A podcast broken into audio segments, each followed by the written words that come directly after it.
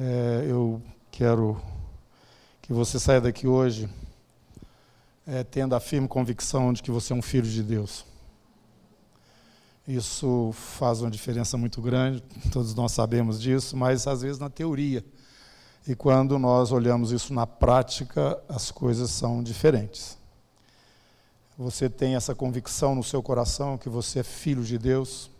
Você já ouviu várias palavras aqui, o Espírito de Deus já pode, eu creio, que já está tocando o seu coração, te mostrando o caminho, te orientando, porque a todos que o receberam, Deus deu-lhes o poder de serem feitos filhos, filhos de Deus.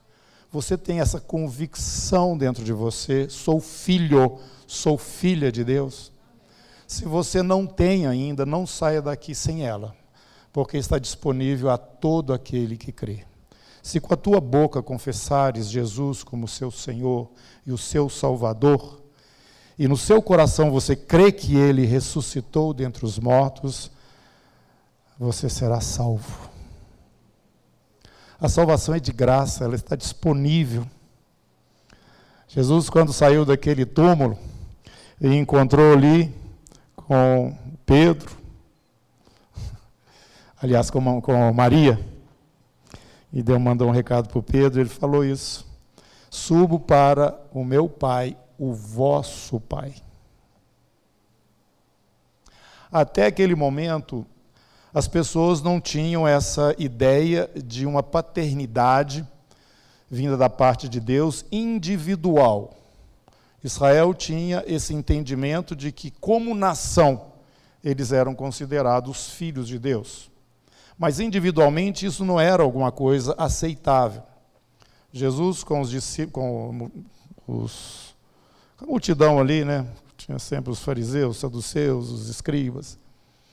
E o povo mesmo, ele por um momento quase foi apedrejado, porque ele disse que ele era filho de Deus. Jesus perguntou: por que vocês estão querendo me apedrejar? E eles disseram: porque você disse que você é filho de Deus. Então eu queria que isso ficasse bem forte para você hoje. Por quê? Porque o filho de Deus tem herança com Deus. O filho de Deus é cuidado pelo Pai, que é o próprio Deus. Existe um vínculo que não pode ser quebrado jamais. Jamais. Que nós celebramos hoje na nova aliança, que é no sangue de Jesus. Nem altura, nem profundidade, nem perseguição, seja ela qual for, coisas do presente, coisas do futuro, seres espirituais, forças invisíveis nada disso poderá te separar do amor de Deus. Eu sei que não é simples a gente entender estas coisas, mas a nossa segurança não está em nós mesmos, está naquele que fez a promessa. Porque passa os céus e a terra, mas as minhas palavras jamais passaram. Foi o Senhor Jesus que disse. Nele você tem esta segurança plena de que você, agora, como um filho, você tem herança no reino de Deus. Aleluia. Capítulo 4 do livro de Êxodo está escrito o seguinte, versículo 22. Dirás a Faraó: Assim diz o Senhor: Israel é meu filho, meu primogênito. Digo-te, pois, Deixa ir meu filho para que me sirva, mas se recusares deixá-lo ir, eis que eu matarei teu filho, teu primogênito. Foi dessa forma que Moisés saiu ali do Horebe, do Sinai, e foi até o Egito novamente. Voltou para o Egito para tirar o povo é, que estava ali, o povo de Israel. E o Senhor falou para ele, de uma maneira como as coisas iriam terminar ali no Egito. Antes de acontecer qualquer uma daquelas pragas, o Senhor já falou como é que ia terminar. Ele disse que ele tiraria o povo, o faraó deveria deixar tirar ó, o seu filho sair, que no caso era Israel. E se ele recusasse a fazer isso, o Senhor mataria o seu primogênito parênteses aqui, Maria Helena Que alegria te ver, minha irmã. Glória a Deus. Uma alegria te ver. Fique em pé para nós aí, por favor. Fique em pé. Essa irmã é uma fundadora desse ministério, viu, gente? Foi através dela que surgiu Ministério da Comunidade Cristã da Zona Sul. Mas o que ocorreu foi que Moisés já sabia da história, o que, que ia acontecer. E aí nós sabemos das pragas que vieram, uma, duas, três, quatro, cinco, seis, o faraó endurecendo, né? Faraó se endureceu, sim, sim, ó sim. Mas chegou nesse último momento dessa, desse, que, Jesus, que Deus já tinha falado aqui para Moisés, né? É, essa questão do primogênito. E é a décima praga morreram todos os primogênitos do Egito, não foi só o de Faraó, não, morreram todos. Naquela mesma noite estava acontecendo o quê? A Páscoa. A Páscoa significava morte para alguns e libertação para outros. Isso me chamou a atenção já há algum tempo, vem me chamando a atenção isso. Como que o Senhor vinculou aquela separação dos primogênitos em Israel, incluindo até os próprios animais, ele disse: o primogênito é meu. O macho que abre a madre é meu. E você deverá resgatá-lo, no caso de ser um homem, né? Não, um, com animais também, conforme o animal tinha que ser resgatado.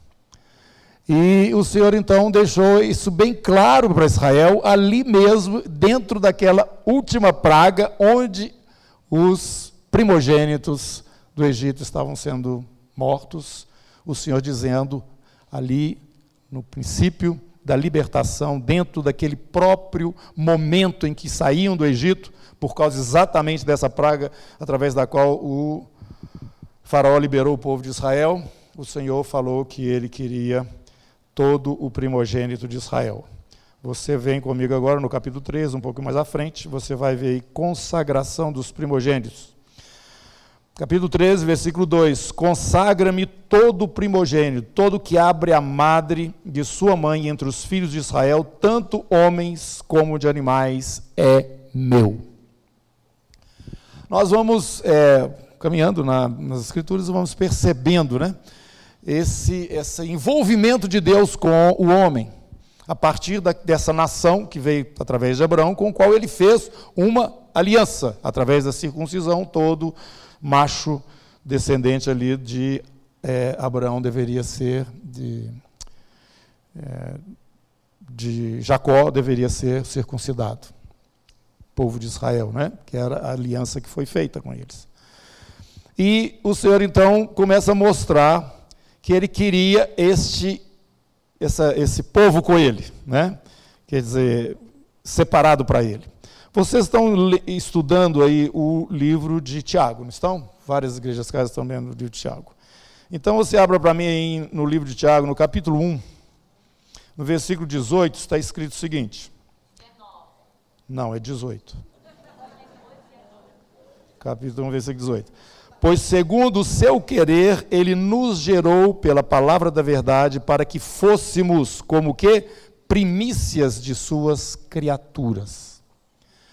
Então nós vamos percebendo o Senhor buscando para si mesmo um povo vinculado com ele, diretamente ligado a ele. E que dentro da antiga aliança você poderia perceber é, no povo de Israel, que representava ou era realmente tratado como filho, né? Ali em Oséias o Senhor fala, quando Israel era menino, né? Eu amei, tá, quando ele estava andando no deserto, e é esse o relacionamento do Senhor com o povo de Israel. Mas nós sabemos também que o Senhor aprofunda essa relação e ela vai, ela sai desse ambiente, vamos dizer assim, macro, né, da nação inteira e chega a uma pessoa, você, a mim, a todos nós que recebemos, segundo João capítulo 1, versículo 12, aqueles que o receberam, Deus deu a eles o poder também de serem feitos filhos. E é o que Jesus, logo quando ressuscita, fala: Eu subo para o meu Pai, o vosso Pai. Você vai andar comigo também um pouquinho mais. Eu quero que você tenha esse entendimento bem firmado aí no seu coração. No, na, na carta que João escreve, no capítulo 3, a primeira carta dele, no versículo 1. Ele já nos dá esse entendimento. Vede que grande amor nos tem concedido o Pai, a ponto de sermos chamados filhos de Deus. E de fato somos filhos de Deus. Por esta razão o mundo não nos conhece, porquanto não o conheceu a ele, a ele mesmo. Amados, agora somos filhos de Deus e ainda não se manifestou o que haveremos de ser. Essa relação vai se aprofundar ainda mais. Sabemos que quando ele se manifestar, seremos semelhantes a ele, porque haveremos de vê-lo como ele é. Israel teve essa experiência de ser chamado filho de Deus. E agora, depois que o próprio filho de Deus, como já foi falado aqui, no princípio unigênito e agora é, primogênito,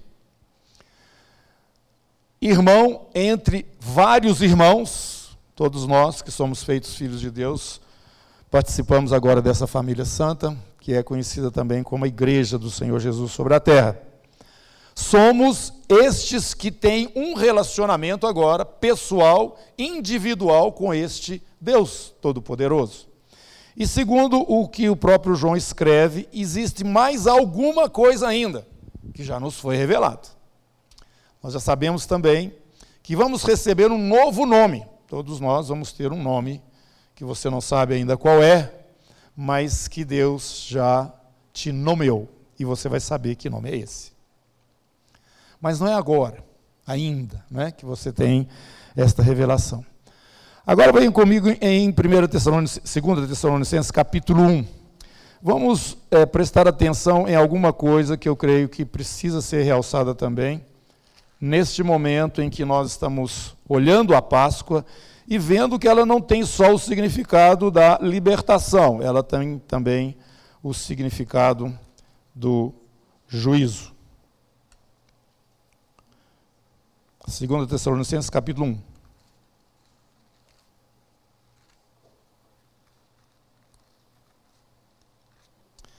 3, verso 3. Irmãos, cumpre-nos dar sempre graças a Deus no tocante a vós outros, como é justo, pois a vossa fé cresce sobremaneira. Espero que assim também na comunidade.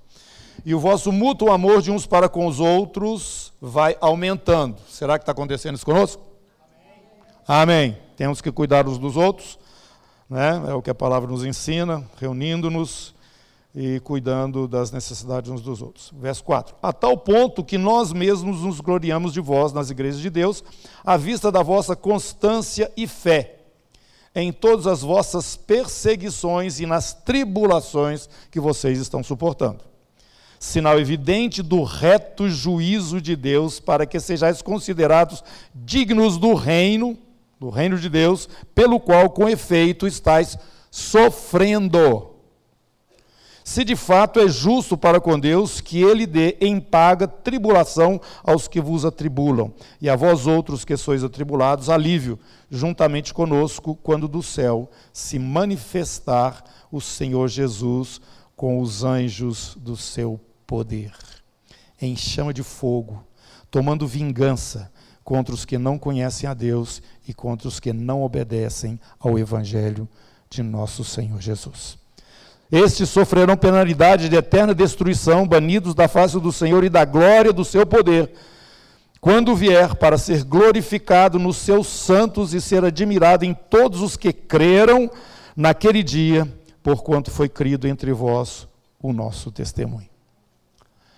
Então, irmãos, nós percebemos que dentro da mensagem que nós temos da Páscoa, essa grande libertação que nós temos hoje através do sangue de Jesus, ele levou sobre si as nossas dores, né, os nossos pecados, as nossas iniquidades, sofreu ali na cruz, o seu sangue hoje está sobre nós, nos tornando hoje justos perante o Pai, nos tornando assim como ele também filho.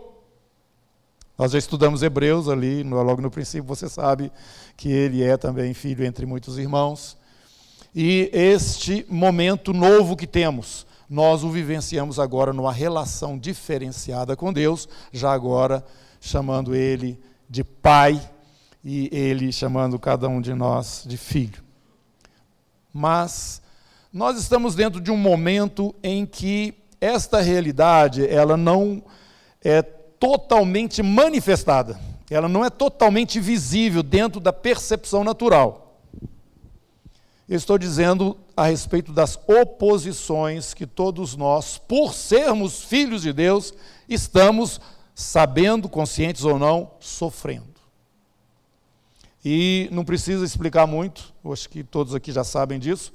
O espírito do anticristo, cada dia, ele cresce dentro, é, aqui no mundo, né? Dentro das instituições e em todas as partes, porque o mundo jaz no maligno, não tem jeito. Esta oposição, ela está já clara.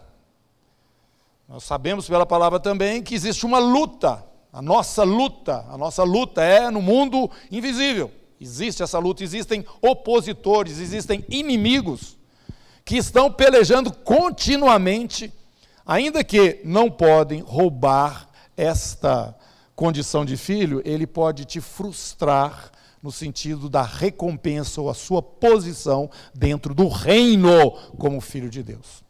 Quando Jesus explicava aos seus discípulos a respeito de como eles deveriam viver aqui na terra, é, como seus seguidores, ele falou para eles o seguinte: vocês não devem ficar preocupados com as coisas que os homens na, na, normalmente estão preocupados.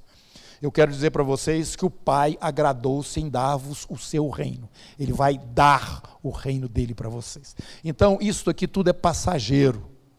Tá? Tudo passageiro. E vocês podem ter a segurança e a certeza que, se vocês estiverem totalmente vinculados com o reino dele, as necessidades de vocês serão supridas. Ele vai suprir as necessidades de vocês. Busque em primeiro lugar o reino e as demais coisas vos serão acrescentadas. Meus irmãos, isto é límpido, isto é certo. Não precisa ficar com medo da vida. O Senhor é o seu sustentador. Em qualquer circunstância, como o próprio Paulo fala, eu sei viver com muito e com pouco. Isso para mim não é problema. Eu tudo posso naquele que me fortalece. Esse é o compromisso do Senhor com os que são seus. E o Senhor também nos fala por boca de Paulo que Deus separou um povo exclusivamente seu sobre a terra. São os seus filhos. Primeira, primeiro capítulo ali de Efésios está nos falando o seguinte: que nós aqui na terra somos a herança de Deus. Nós temos uma herança com Ele, que é dentro do reino, a manifestação plena do reino, mas nós somos a herança dele. Ele vem buscar os seus. Ele entende muito bem a respeito da perseguição que existe contra os seus. Meus irmãos, o quinto selo, eu creio que já foi aberto. Os selos estão sendo abertos. E aqueles que são perseguidos por causa do nome de Cristo, os seus adversários sofrerão o juízo de Deus. É isso que nós acabamos de ler aqui em 2 Tessalonicenses, capítulo 1. Eu gostaria que você entendesse que quando Deus tirava o povo do Egito para dentro da sua salvação, ele traí, trazia contra os seus opressores o que? O seu juízo. Por que, que eu acho isso importante, irmãos? Eu acho isso importante porque nós estamos entrando dentro de um momento onde a percepção dessa ligação nossa com Deus e como sendo a herança de Deus sobre a terra, aqueles com os quais Deus tem a sua atenção e, e, e preocupação, se é que eu posso usar essa palavra, mas às vezes estamos vivendo aqui na terra achando que nós estamos aqui sobrevivendo e lutando contra tudo que vem, as dificuldades que a vida nos traz, essa oposição que o anticristo tem trazido através de tantas coisas no mundo, até mesmo através das leis, contra o povo de Deus, que a gente tem que, por nós mesmos, né? Sobreviver e que não tem mais nada a, ser, a ser feito a não ser uma reação nossa dentro das possibilidades que temos. Não!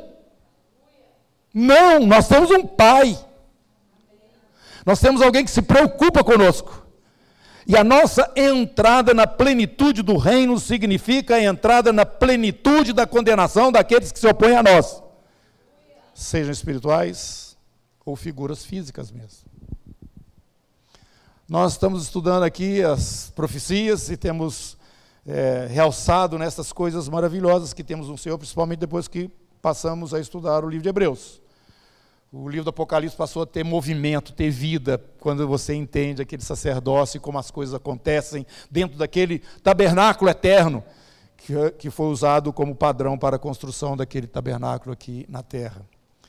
Então, queridos irmãos, eu quero dizer a você que este dia está nos mostrando que realmente nós temos à direita do Pai o nosso irmão, o Senhor e o Salvador Jesus. E ele disse: Eu estou aqui, ou eu vou para lá para preparar lugar para vocês, mas eu vou voltar. Capítulo 3 de, de Colossenses, volta um pouquinho aí. Você que está em Tessalonicenses, volta em Colossenses capítulo 3. Portanto, se fostes ressuscitados juntamente com Cristo, se você nasceu de novo, você se tornou uma nova criatura em Cristo Jesus, busque as coisas lá do alto onde Cristo vive assentado à direita de Deus. Pensai nas coisas lá do alto, não nas que são aqui da terra. Porque morremos e a nossa vida está oculta juntamente com Cristo em Deus. Quando Cristo, que é a nossa vida, se manifestar, então, isso na sua vinda, né? Então vós também sereis manifestados com Ele em glória. Será que essa experiência está viva dentro de nós? Será que essa filiação nossa como filhos de Deus dentro desse momento de provação, perseguição, lutas, grandes dificuldades, que é crescente no mundo? Crescente. A luz contra as trevas está chegando aí no seu momento final de, de choque. Mas eu quero dizer para você: seja perseverante no Senhor lembrando sempre que você é filho de Deus. E você, como filho de Deus, e por causa do sangue derramado, você tem acesso diretamente a Ele. E saiba que não vai ficar nada fora. Nenhum julgamento dos seus adversários vai passar também em branco, porque Ele é o reto juiz. Ele falou: A mim pertence a vingança, eu retribuirei, diz o Senhor. Bem-aventurados vocês que têm fome e sede de justiça, porque vocês serão fartos. Então, quando nós estamos enfrentando situações de injustiça, que são coisas assim tão patentes hoje, dentro do nosso país, fora do nosso país, a gente vê essa luta clara, né, de um, de, de, de um das trevas mesmo contra a luz. A gente fica indignado, fica achando que está vendido dentro dessa situação, quando na verdade não é isso que as Escrituras nos mostram. O Senhor está zelando, velando sobre a sua vida.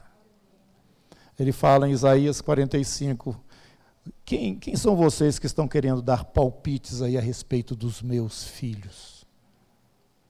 Ele, como pai, ele não esquece de nenhum daqueles que são seus. Se você é infiel, direita sua vida com ele, mas ele não pode ser infiel com você, porque isso não faz parte do caráter dele. Ele não, não abre mão de nenhum daqueles que foram por ele comprados com o sangue do unigênito e agora primogênito Filho de Deus, Jesus. Eu queria que você entendesse isso, só, só, hoje à noite, ou essa, essa manhã, na sequência do que o Senhor já colocou aqui. Talvez nunca foi tão claro para você, eu sou filho de Deus. E o pai olha para você, você é o meu filho. Você é minha filha. Estou te olhando. Estou te cuidando, estou te vendo. Confie em mim os teus adversários serão todos destruídos. Toda língua que se levantar, toda arma que se levantar contra você, serão todos abatidos. Eu não perco nenhum daqueles que são meus, que eu comprei. Eu tenho um novo nome que você vai saber um dia qual é. Eu vou te dar. E esse nome vai mostrar quem você é para mim, o seu Pai. Até agora, como aqui no capítulo 3 de 1 João, sabíamos e nos gloriávamos neste fato de que somos filhos de Deus, mas ainda não se manifestou aquilo que haveremos de ser. Sabemos que quando ele se manifestar, seremos semelhantes a ele, porque haveremos de vê-lo como ele é. Curva sua cabeça. Senhor Deus, eu quero pedir que o teu Espírito vá adiante e faça, Senhor Deus, além daquilo que as palavras aqui foram apresentadas, esse conhecimento espiritual, esse entendimento de quem somos diante do Senhor, porque isso vai alterar, inclusive, o nosso relacionamento. Ó Deus, com todos que estão ao nosso entorno, sejam anjos, sejam demônios, sejam pessoas mesmos, vizinhos, amigos. Senhor, a nossa identidade em Ti precisa ser realçada nesse momento. Eu peço isso ao Senhor em nome de Jesus que a partir desta manhã o teu Espírito faça essa obra no coração de todos que aqui estão, para que, para que todos saibam que o Senhor está olhando, que todos estamos debaixo do olhar do Senhor como filhos que somos, e o Senhor jamais há de esquecer de qualquer um de nós, da dificuldade, na situação, na oposição, na tribulação, na luta que temos. Mas pelo contrário, em Ti nós temos essa libertação que se manifestará em plenitude no dia do Senhor mas que também o Senhor trará, como o Senhor fez ali na Páscoa, quando ela começou, o Senhor também trará o juízo do Senhor contra os nossos adversários. Ser glorificado e exaltado, ó Deus nosso Todo-Poderoso. Que o poder do Senhor seja conhecido como nós ainda não conhecemos aqui neste mesmo lugar. Espírito Santo governa, controla a vida de cada um de nós. Em nome de Jesus. Amém.